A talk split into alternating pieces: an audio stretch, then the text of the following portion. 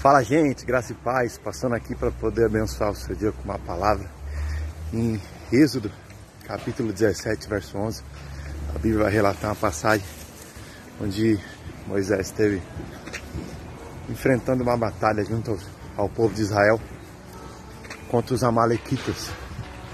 E o que me chama a atenção nessa passagem é que enquanto Moisés esteve de mãos levantadas, Deus dava vitória ao seu povo.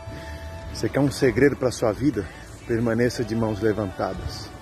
Enquanto Moisés se cansavam, a Bíblia vai dizer que Moisés era um homem de mãos pesadas.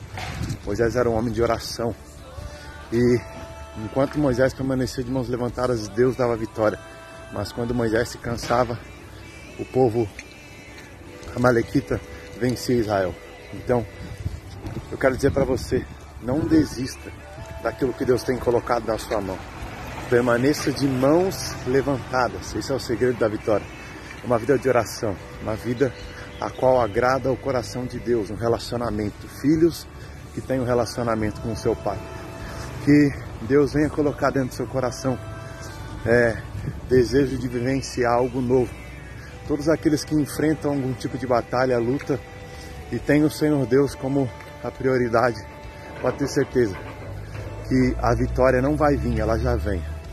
Não há como nós servirmos um Deus grande e sermos fracos diante de batalhas, porque o Senhor vai à nossa frente, o Senhor é quem luta por nós.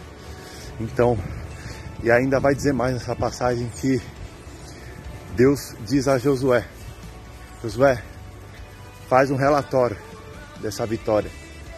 O relatório significa para que a gente lembre de tudo a quanto que Deus tem feito em nossas vidas, de tudo que Deus tem feito na sua vida para que você se lembre sempre de onde vem um recurso, sempre de onde vem a vitória.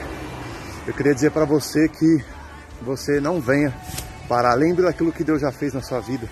Lembre daquilo que ele já fez e irá fazer diante dos planos e projetos que ele tem colocado dentro do seu coração.